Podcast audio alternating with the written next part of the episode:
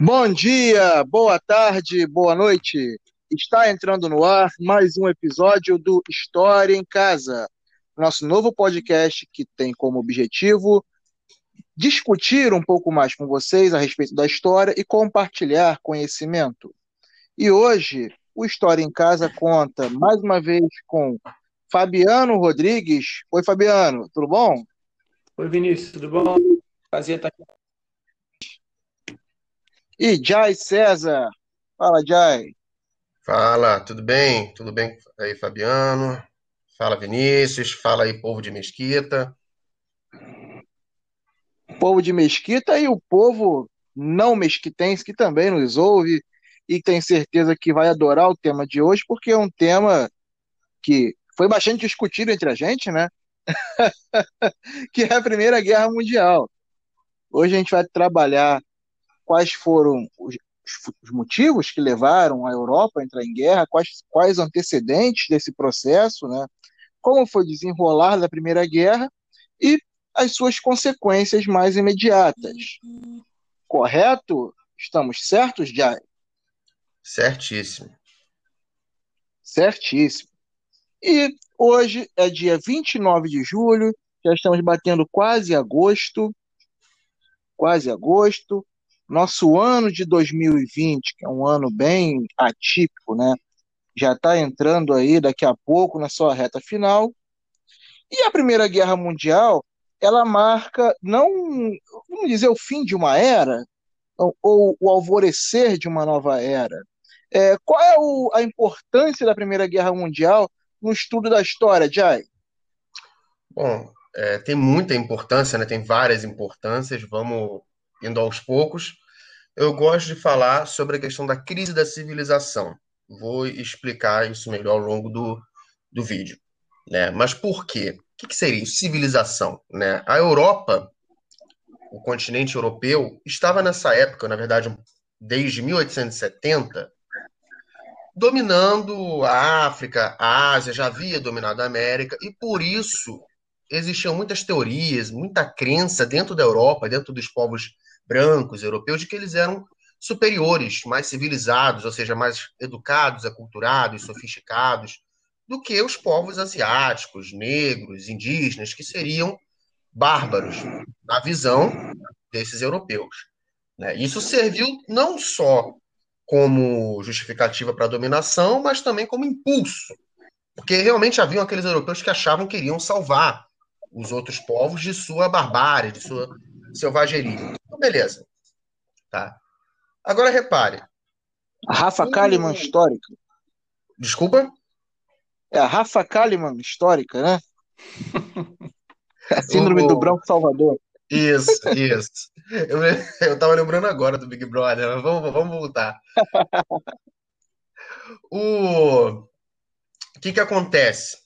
Nessa disputa imperialista por colônias, vai começar a ter algumas algumas desavenças, principalmente entre a Alemanha, que tinha acabado de significar, tinha significado em 1870, e acabou ficando para trás nessa corrida por colônias, que foi muito violenta, inclusive, para alguns povos africanos e asiáticos, diga-se de passagem.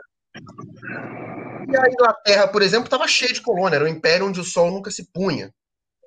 E aí temos um problema. Os povos europeus estão ultra industrializados, inclusive essa industrialização vem de uma exploração por conta é, do imperialismo contra o, os africanos, os asiáticos, e de uma forma mais econômica no caso dos americanos, mas enfim.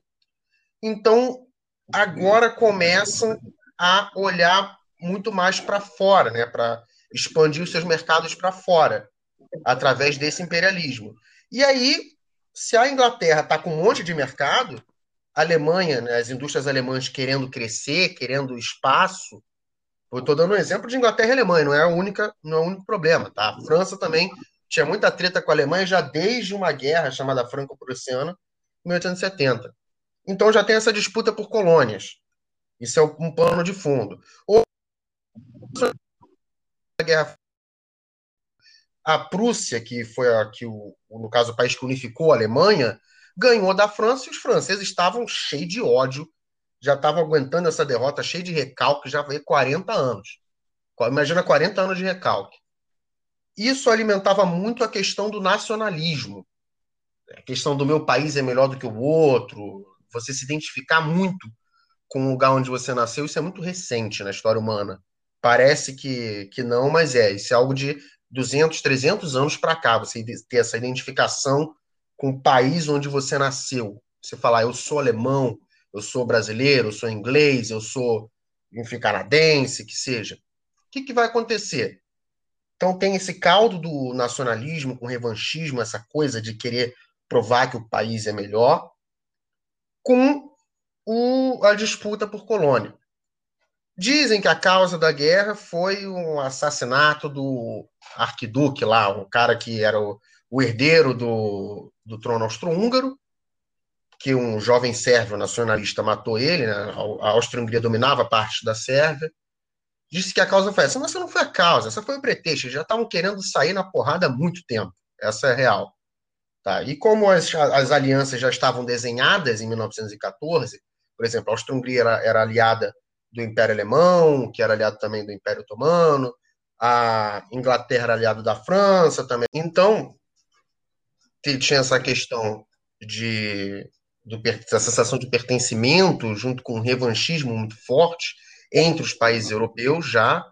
Creio que depois a gente pode entrar nessa questão do nacionalismo melhor, mas disputas imperialistas então causaram essa guerra apesar de ter colocado como motivo o assassinato de, do arquiduque lá, do, do herdeiro do trono austro-húngaro, na verdade isso era o pretexto. Os países já estavam querendo sair no braço, estavam querendo brigar, disputar por essas colônias há muito tempo. Tá? Por que desse assassinato ter sido o pretexto? Já haviam alianças configuradas antes de 1914, que é o momento do assassinato, que é o início da Primeira Guerra Mundial. Essas alianças eram a Entente, no caso, os principais países, Inglaterra, França e Império Russo, e a Tríplice Aliança. Era a Tríplice Entente e a Tríplice Aliança.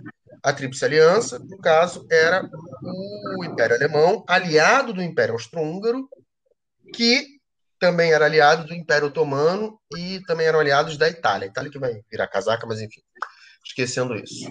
Tá, só para dar um norte de era quem contra quem nessa guerra. Acho que é importante, por que eu digo a questão da crise da civilização?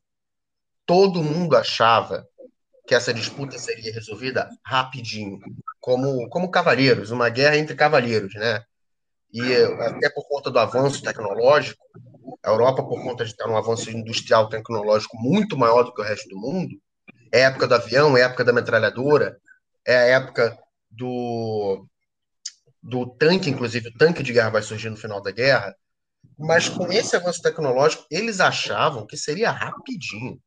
A gente vai resolver ali, é tiro, porrada e bomba, um, uns mesezinhos, três meses a gente volta para casa, depois de ter dado um susto no, nos nossos rivais. É isso que vai gerar a grande crise da civilização. Eles achavam que estavam superiores, eram grande, eram o centro do mundo, eram a luz do mundo, digamos assim. O que, o que ocorreu foi uma barbárie, foi uma violência sem tamanho, uma guerra que durou quatro anos. Pode passar para a próxima fala. O Fabiano, o Jai, na fala dele, ele deu uma pincelada no tema nacionalismo, né? Ele explica Sim. que o imperialismo ele vai ser um dos grandes fatores motivadores da Primeira Guerra, porém também tem o nacionalismo. Qual o papel do nacionalismo nesse processo e o que, que é essa ideia de nacionalismo? E confunde, né, se mistura com, com a questão do imperialismo e nacionalismo. Como o Jai já, já introduziu, a Alemanha era uma nação muito recente era uma, uma nação formada em 1870, enquanto outras nações europeias já, já tinham passado o processo de unificação lá desde o século XIII, no caso de Portugal, século XIV e XV. É, a, a, Alemanha era uma nação muito recente, uma nação de 1870. E como ele já, já explicou também, tinha havido uma guerra né, é, franco-prussiana, lá em 1870, logo antes da Alemanha se, se unificar. Então, a questão do nacionalismo é muito importante porque, justamente nesse conceito da Alemanha, assim que ela se unifica, ela começa a formar uma ideologia chamada pan-germanismo. O que é o pan-germanismo? Seria uma união territorial de todos os países de cultura e língua germânicas, né? dos povos germânicos, dos povos alemães. Então, a partir dessa, dessa ideia pan-germânica, começa a Alemanha a ter uma questão de, de expansionismo para outras áreas que não eram só aquelas que tinham sido recentemente unificadas ali em 1870. Mas a questão mais complexa do nacionalismo dessa época, que até se envolve com, com o estupim, que o Jai citou, que foi a morte, morte do arquiduque do Império Austro-Húngaro Francisco Ferdinando, é a questão da região dos Balcãs, né, que é a região ali mais ou menos do sudeste da Europa, que ele era dominado, essa região era dominada pelo Império Austro-Húngaro. Só que é, o país da Sérvia, ele também queria dominar essa mesma região, que era a região dos Balcãs. Então, essa era a grande tensão nacionalista ali na época. Então, o nacionalismo, nesse sentido de que é, os países europeus, nesse momento, eles estão se acomodando em seus territórios. Então, eles ainda não têm aqueles territórios, principalmente a Alemanha, definidos como hoje como tinha nessa época. Então, as ideologias nacionalistas vão querendo que esses países se tornem mais fortes territorialmente e maiores. Então, essa tensão nos Balcãs, ela é que dá é, o grande estopim da Segunda Guerra, porque o que acontece é que, como ela era dominada pela Áustria-Hungria, grupos nacionalistas sérvios eles buscavam a independência dessa, dessa região e incorporação na Sérvia.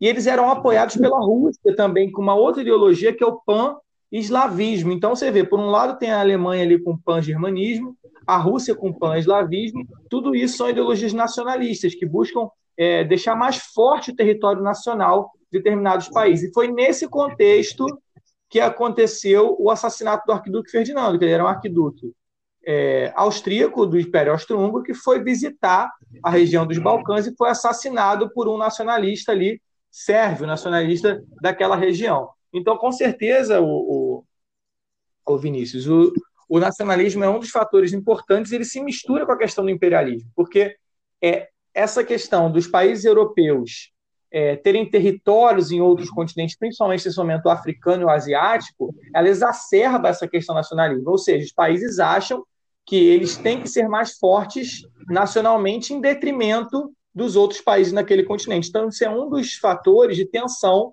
do, da Europa naquela época. A Europa, então, está saindo de um movimento né, que de 1870 a 1914, que a gente conhece com o termo de Belle Époque, que é um, que é um, um tempo justamente entre a Guerra Franco-Prussiana e a Primeira Guerra Mundial, que é um tempo de paz, onde se desenvolvem tecnologias, artes e etc.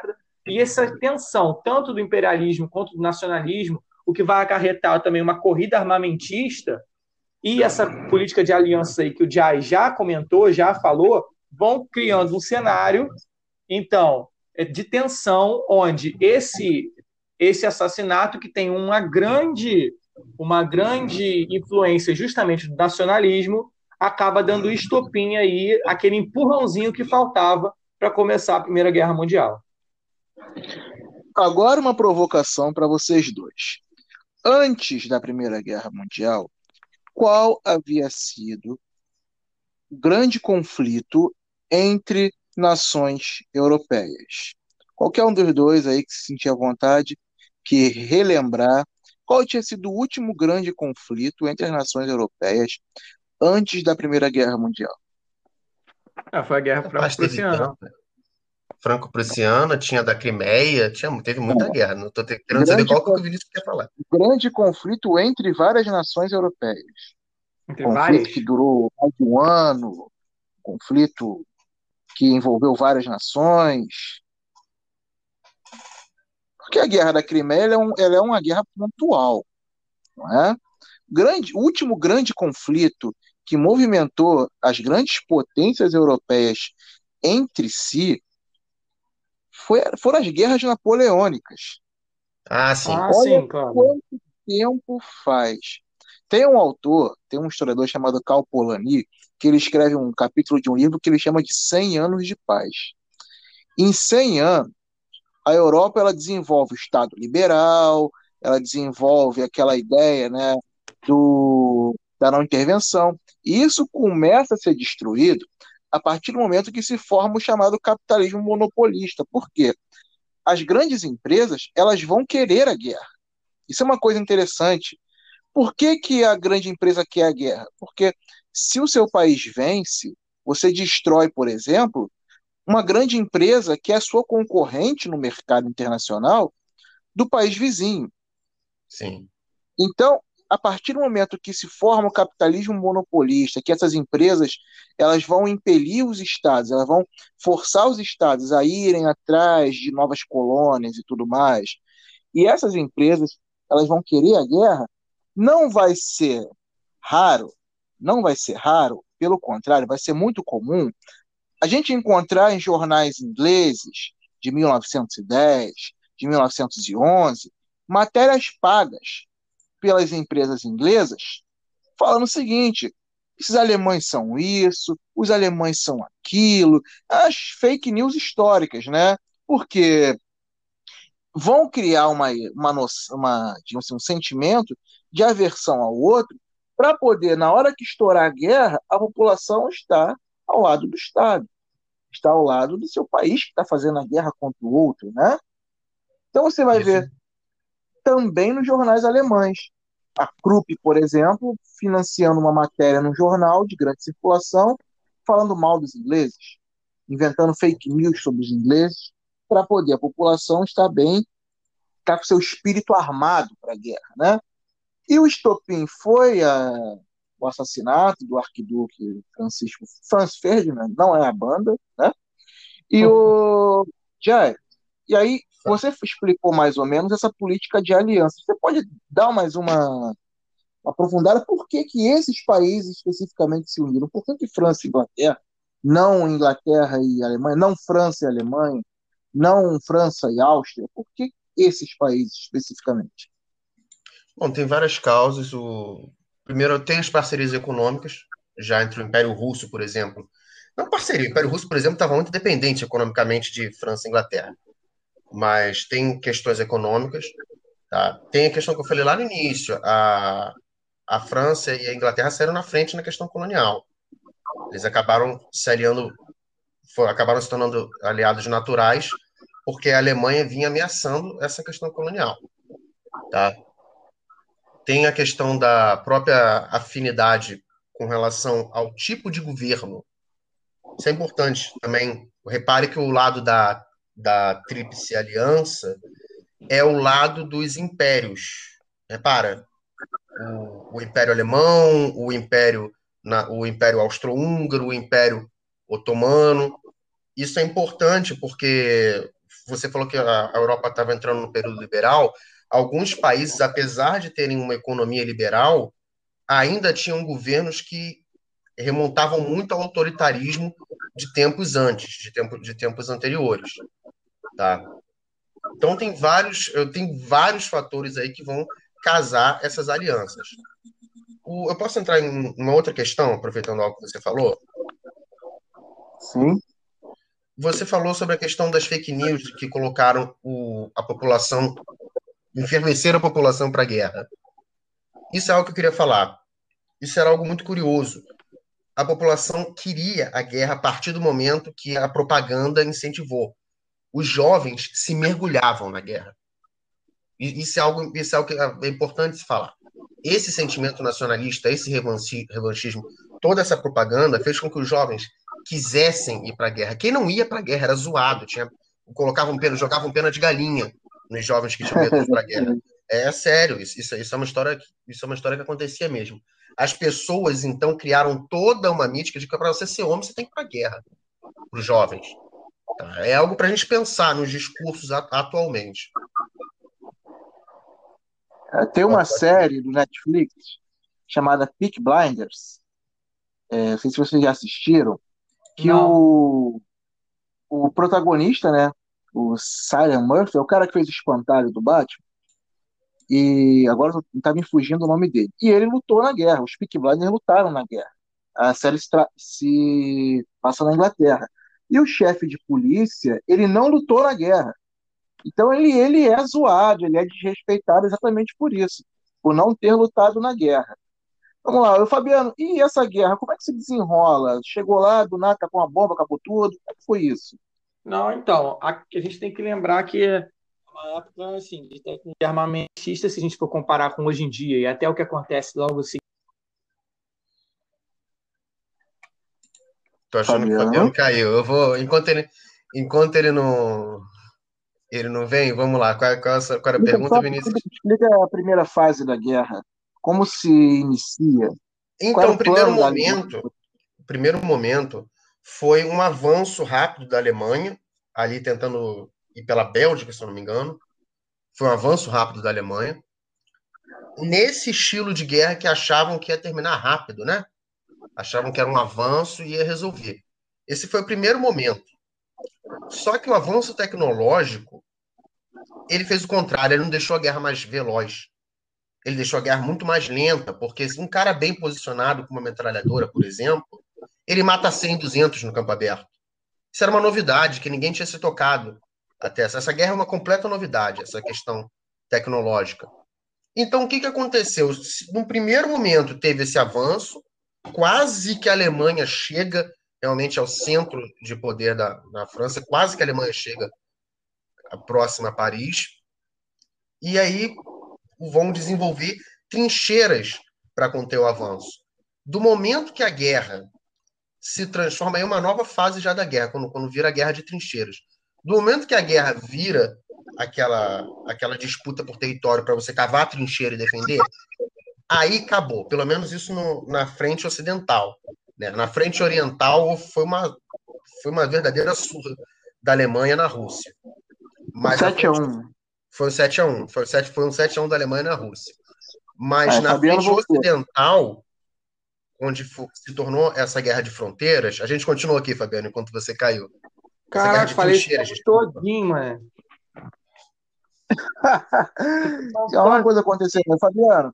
É, o Jai falou mais ou menos como é que, qual, era, qual era a estratégia da Alemanha na frente ocidental um rápido deslocamento de tropas, que a Alemanha ela tinha uma peculiaridade, como ela estava no centro da Europa, ela estava está no centro da Europa, e ela tinha um, um sistema de ferrovias muito é, muito completo, muito rico, ela podia fazer esse deslocamento leste-oeste muito tranquilamente. Então, o Jai falou que na frente ocidental foi uma guerra mais pausada, e na frente oriental, a Alemanha só atropelando o Império Russo. E aí, na frente ocidental, a Batalha do Marne ela freia os exércitos alemães. A partir daí, o que acontece, Fabiano? Acabam-se as chamadas trincheiras? Como é que funcionava essa guerra de trincheiras? É, o que eu tinha falado antes, você ouviu alguma coisa? Não. Não. Então, só então, repetir só uma coisa que eu tinha falado antes. Então, o Jai já falou mais ou menos aí da guerra de movimento, né? É... Eu falei já quando entrando na guerra de trincheiras. Beleza. Então, o que eu, tava, o que eu falei antes, só para complementar aí, é que a Primeira Guerra Mundial é a primeira guerra que usa avião como instrumento de, de guerra, né? E que isso é uma grande inovação naquela época, mesmo que é, os generais fossem muito reticentes na questão da, da aviação ainda, porque eles achavam que o avião não tinha capacidade, e a gente vê que hoje é um dos principais armas aí da guerra contemporânea, é a guerra aérea, né? É, não só aviões hoje em dia, mas drones, mísseis teleguiados, mas que isso começa aí uma inovação da Primeira Guerra Mundial. Então, falando um pouquinho da Guerra de Trincheiras, então, como o Jai já falou muito bem, a Alemanha se vê travada depois de tentar conquistar Paris, não conseguir, ela se vê travada no fronte ocidental. E aí começa o que a gente conhece, Vinícius, como Guerra de Trincheiras. O que, que são essas trincheiras? Eram grandes buracos é, cavados, então, um exército tinha um, uma grande vala de terra, onde eram construídos abrigos ali naquelas valas de terra. Tinha uma, um espaço entre uma vala e outra, que era conhecido ali como a terra de ninguém, né? Entre um exército e outro, e uma outra vala para o exército inimigo. Então, em um mesmo território curto de, de terra, estava lá o exército alemão e, por exemplo, o exército inglês ali meio que parados, meio que paralisados, porque não era possível ganhar muito território nesse tipo de guerra. E é interessante aqui, tem duas indicações sobre isso, da cultura popular, que é o, o clássico livro Nada de Novo no Front, né, do, do, do Remarque, né, do, do, é um livro, para quem não conhece, é um livro que narra os horrores ali da, das trincheiras, é um livro escrito por um, por um combatente daquela época, ele vai narrando aquelas trincheiras e como aquilo era imundo e como ele sofria, como era um terror muito grande aquele contexto, porque os caras não sabiam o que ia acontecer. Você está num buraco abaixo do nível do chão, onde você não sabe quando pode vir uma bomba, quando pode vir um ataque. Então, era uma tensão o tempo todo, os soldados não relaxavam de forma nenhuma ali, e era uma situação muito complicada. E uma outra, uma outra indicação aí sobre a, essa fase da guerra, que é a maior fase da guerra, né, que dura desde 1915 até 1919, no final da guerra, é, uma outra indicação sobre isso é o filme aí que quase ganhou o Oscar, que é o 1917, né? Muito bom. Que ele, que ele fala que ele, através da, da, de um jogo de câmeras inovador, enfim, a parte cinematográfica, mas ele narra, ele tenta fazer você se ver dentro das trincheiras. Você vai seguindo né, o personagem lá com a câmera, como se você tivesse aquele olhar ali logo na, nas costas dele e você vai andando pelas trincheiras como se estivesse ali. É, então esse, esse é o maior momento da guerra, a guerra das trincheiras, que é uma guerra parada, né? uma guerra onde não acontece muita coisa e isso vai se virar aí com a entrada dos Estados Unidos na guerra, que vai mudar um pouco dos rumos dessa Primeira Guerra Mundial. Não é isso, Jai? Sim. E é engraçado que, primeiro, provavelmente os alemães tiveram uma grande esperança de que iam ganhar quando a, a, o Império Russo saiu. Você quer falar alguma coisa, Vinícius, antes de eu entrar nessa parte? É não. Para aí que não, nesse momento, não, né? Que nesse momento aconteceu aí a Revolução Russa, né, Jai? Exatamente isso que eu ia falar. Ah, em 1917, inclusive por conta, muito por conta da guerra, como eu falei, o Império Russo tomou um 7 a 1 da Alemanha na, na guerra, até porque eles não estavam tão desenvolvidos industrialmente, e esse é um período de uma guerra total, uma guerra industrial. Para você dar conta dessa guerra, uma guerra que demora quatro anos e uma guerra com muito avanço tecnológico, foram não sei quantos bilhões de projéteis disparados nessa guerra, foi na casa do bilhão, tá? Você precisa produzir, produzir, produzir. As mulheres entraram muito na guerra nesse sentido, as mulheres produziram muito enquanto os homens estavam lutando. Então era uma guerra lutada desde o país produzindo até à frente. A Rússia não tinha como dar conta disso. O Império Russo não tinha como dar conta. Resultado foi que o país ficou completamente destruído, não na guerra, ficou destruído por dentro. Fome, inflação, tudo mais. E aí não vamos entrar nessa questão da Revolução Russa, dos motivos e tudo mais. Fato é que a Revolução Russa ocorreu, tá? Em 1917. No final de 1917, a Rússia sai da guerra uma revolução socialista lá, tiram o país da guerra. Então, a princípio, ó, facilitou para Entente, para Entente não, desculpa, para a Tríplice Aliança. Mas não, porque os Estados Unidos entram na guerra. Tem um outro fator importante também, que é o desenvolvimento do tanque de guerra pela Inglaterra, que é colocado, se eu não me engano, em 1918 ou 1917, no campo de batalha. Isso faz uma diferençazinha, tá? E aí, finalmente, há um desequilíbrio finalmente tem um desequilíbrio na guerra, uma guerra muito brutal. A vida em trincheira era bizarra. Imagina que tá todo mundo morrendo nos seus pés. Imagina uma trincheira quando chove. Imagina você andando ali. Imagina isso. Então, nesse momento, com a entrada dos Estados Unidos na guerra, também muito aliado economicamente do, do lado inglês, dos Estados Unidos, o, os Estados Unidos conseguem dar uma desequilibrada. Não que os Estados Unidos fosse mais forte, mas desequilibra. E essa desequilibrada vai fazer com que a Alemanha dê para trás. A Alemanha não é invadida na guerra, como é a Segunda Guerra, tá? Não chegaram a invadir a Alemanha, destruir a Alemanha. Não. Em 1918, não vou lembrar aqui exatamente, acho que é novembro, mas não vou lembrar exatamente o mês, me desculpe.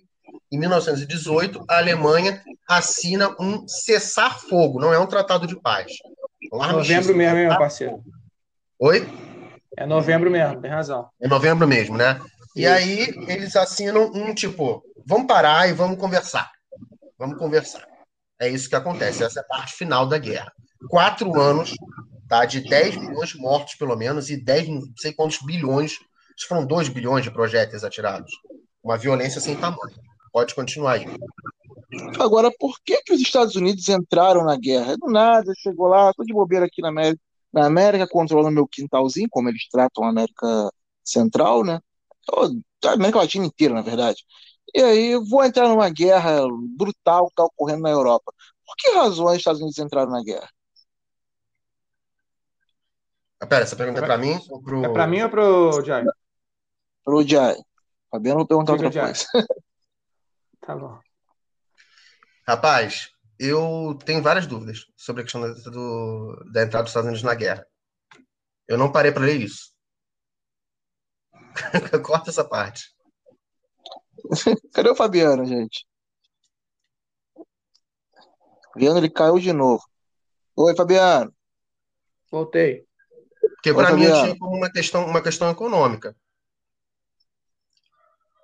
O, o, se os Estados Unidos está aliado com a Inglaterra, vai perder, vai perder comércio, o alemão vai afundar navio inglês, isso ferra com o comércio dos Estados Unidos.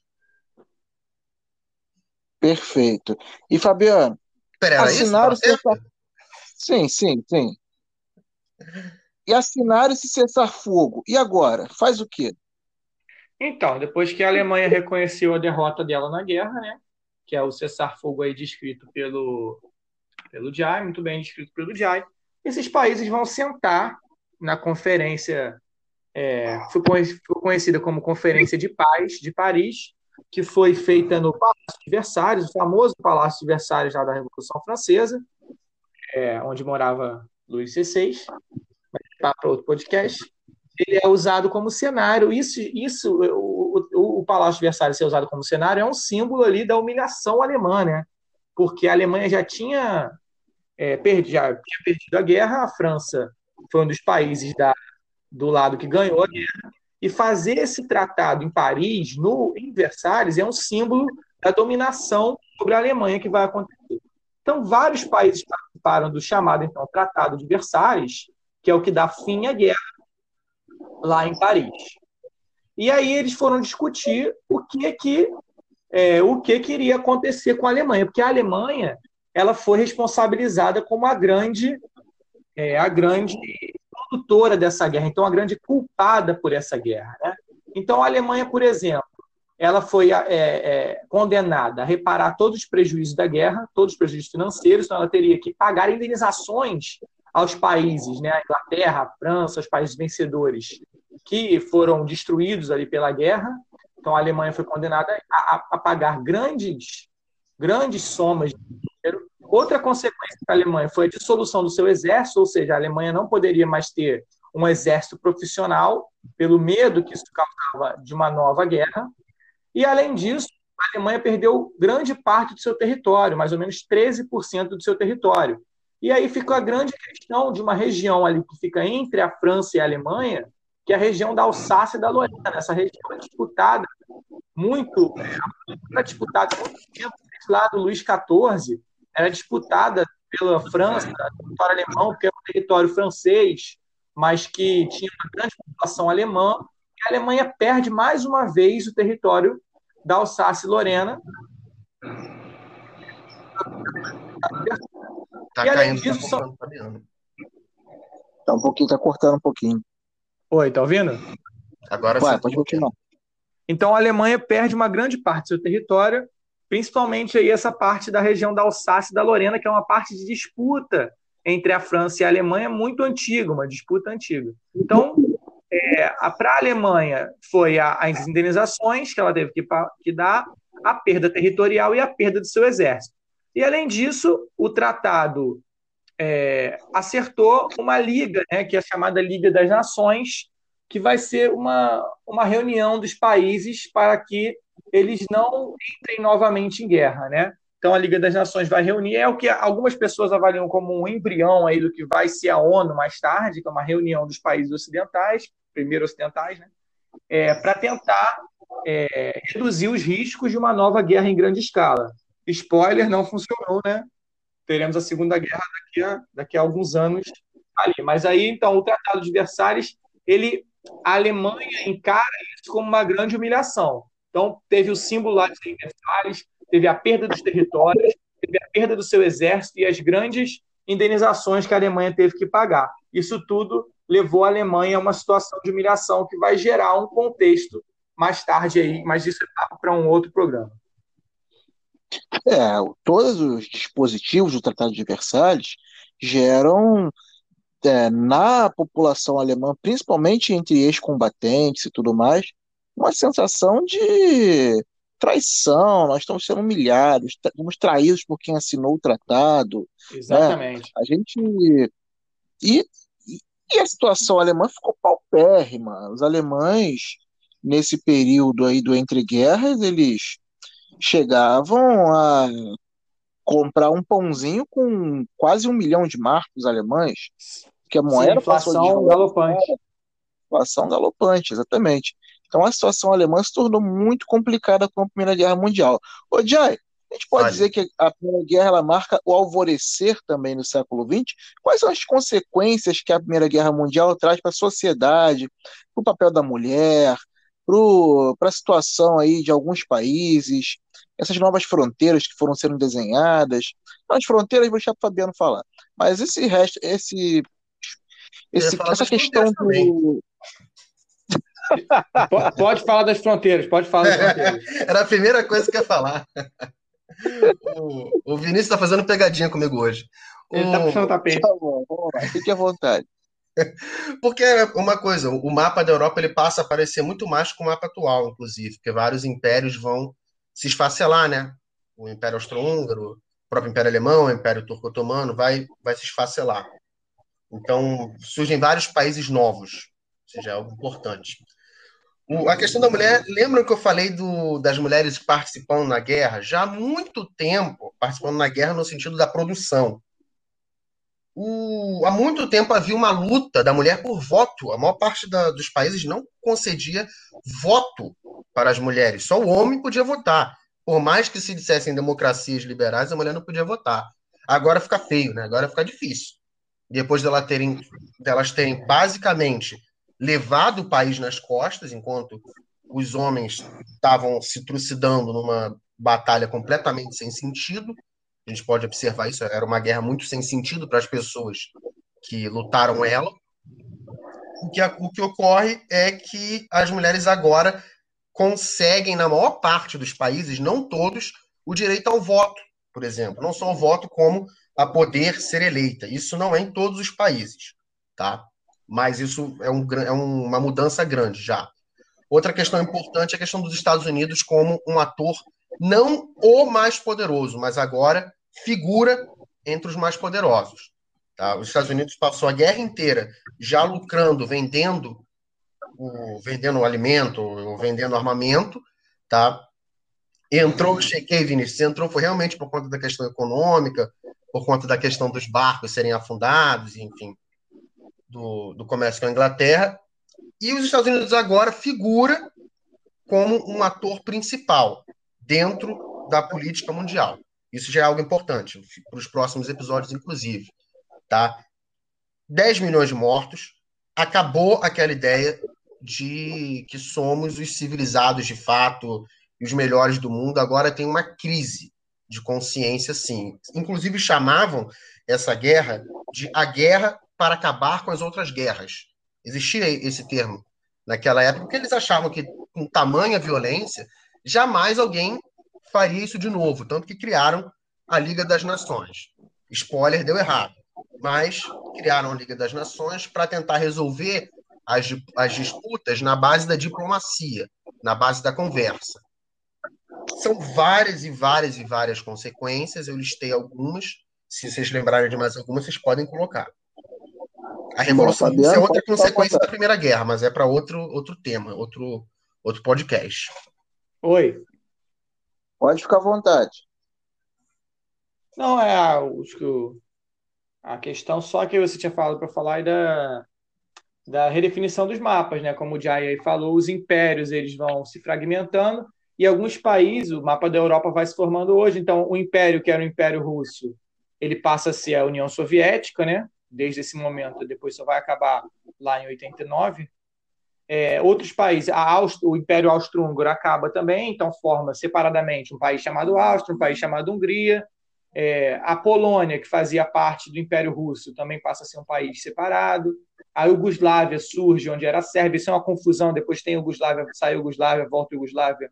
e aí tem Sérvia e Montenegro, depois só Sérvia. Isso aí, essa região ali é uma região que se fragmenta muito após isso. E outra grande mudança importante é o Império Otomano, que deixa de ser um império, e a Turquia passa a ser um país independente. Então, vários países do leste europeu se formam nesse momento, é, e, a, e o que o Hobsbawm, que é um historiador, vai chamar do fim da era dos impérios, né? que os impérios, os grandes impérios, vão finalmente se dissolver, criando estados, é, estados menores e autônomos. Né? É, vou dar só uma pincelada na fala de vocês sobre uma das consequências importantíssimas da Primeira Guerra Mundial, que foi o fim do mito do homem branco superior. É, França, Inglaterra, eu não sei se a Alemanha também, mas principalmente França e Inglaterra, usavam nas suas fileiras é, alguns, alguns soldados oriundos da, das colônias.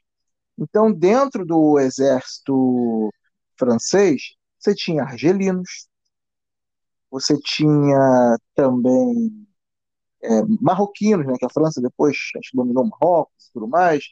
E aí você dá um fuzil na mão de um marroquino para lutar contra um alemão na Europa e esse marroquino mata o alemão, ou esse argelino mata o alemão, gera, gera seguinte, o seguinte raciocínio: olha, o homem branco, que se diz tão superior, ele sangra como a gente, ele morre como a gente. Então, o fim da Primeira Guerra Mundial, ele marca também essa tomada de consciência, essa noção, esse fortalecimento de algumas ideias anticoloniais na África. Por mais que a Segunda Guerra Mundial, que vem depois, tenha sido o ponto-chave para enfraquecer de vez as potências europeias, mas as ideias como o pan-africanismo, as ideias como a ideia de negritude, essas ideias elas vão começar a surgir nesse contexto pós-Primeira Guerra Mundial. E um outro ponto também é que falaram do Império Otomano, né? Olha só que interessante. Quando o Império Otomano se dissolve, ali naquela região não vão se formar muitas nações independentes, porque França e Inglaterra elas vão formar protetorados né, na região do Oriente Médio. Por Sim. que motivo? Lá era, uma, lá era, não, lá é uma região que abunda petróleo. Que abunda petróleo, e aí as potências europeias cresceram o olho rapidamente, né? Eu acredito que a gente tenha dado conta de praticamente tudo sobre a Primeira Guerra Mundial. É, não sei vocês também acreditam nisso? Eu acredito. Ah, já foi bastante. A gente falou, a gente, a gente fala muito. E eu então gostaria de fazer essas considerações finais. Vamos lá, Fabiano, e depois o Jazz. Não, só encerrando, primeiramente pedir desculpa aí pela instabilidade do, da minha conexão hoje. É, mas aí, só para encerrar, que a Primeira Guerra Mundial é um desse, mais um desses momentos de ruptura na história, né? Onde, por tudo isso que a gente já falou, o fim de uma era de impérios, o fim de uma mentalidade, o fim de um período de paz aí de quase 100 anos, é, de uma guerra de, de, maior proporção. Né? O mundo sempre tem guerra o tempo todo. E de uma guerra, de um, de, do começo, né, infelizmente, de um novo tipo de fazer guerra, de uma guerra com mais mortes, que envolve mais grupos sociais, que, de, um, de uma é, de, de armamentos que podem é, acabar com populações inteiras em massa, etc. Mas é mais um desses momentos aí que devemos sempre prestar atenção para entender o nosso mundo como se desenvolve. Guy? Bom, é, hoje realmente foi, caiu, né? Me enrolei numa hora. Hoje foi, foi uma sessão toda enrolada e mesmo assim a gente conseguiu passar por muitos assuntos importantíssimos que cabem reflexão. Eu acho que essa questão do nacionalismo é importante de ver também. Tá? As pessoas se jogaram nessa guerra. Foi uma guerra muito violenta. As pessoas se arremessaram nessa guerra como se fosse algo bom. Então, muito cuidado com determinados discursos. Não estou falando para não amar o nosso país, claro. Estou falando para pensar determinados discursos, porque às vezes esse, esse amor ao determinado país pode ser usado por interesses de pessoas que vão te enganar. Esse é um, isso eu acho que é um legado legal que fica da Primeira Guerra Mundial. Mas o pessoal está amando mais o país dos outros do que os nossos. O pessoal está colocando bandeira de Israel na bio do Twitter. O pessoal está comemorando a independência dos Estados Unidos. Ô, Vinícius, agora tá tem até. Que é o nosso. Agora tem, até tra... agora tem até traficante fundando o Novo Israel. Tu viu essa? É, exatamente. É um elemento que aí, cara. Esse pessoal se diz nacionalista, mas eles não gostam do Brasil, não. Entregaram a base militar para os Estados Unidos, base militar no Maranhão, não é nacionalismo. Enfim. Mas, pessoal, é, eu acredito que a Primeira Guerra Mundial traga grandes lições para a gente, é, principalmente essas consequências da Primeira Guerra Mundial, essa pauperização de algumas regiões da Europa que vão fortalecer discursos extremistas. Isso aí é spoiler, né? do nosso próximo podcast com esse com os dois, com o Jai e Fabiano, que a gente vai falar de entre guerras. O vai falar de entre guerras. Tudo bem? e aí Tudo bem, tudo bem, você que manda. Fica esse fica essa reflexão. O História em Casa fica por aqui. Agradeço muito ao Jai, muito ao Fabiano. Agradeço a vocês que nos ouviram, a vocês que vão nos ouvir, tanto na, né, na hora de estudar, quanto na hora de relaxar e curtir, aprender um pouco mais sobre história. É, ficamos por aqui. Fique em casa e, se possível, com o História em Casa. Uma boa tarde a todos e até a próxima. Tchau, tchau. Valeu, tchau.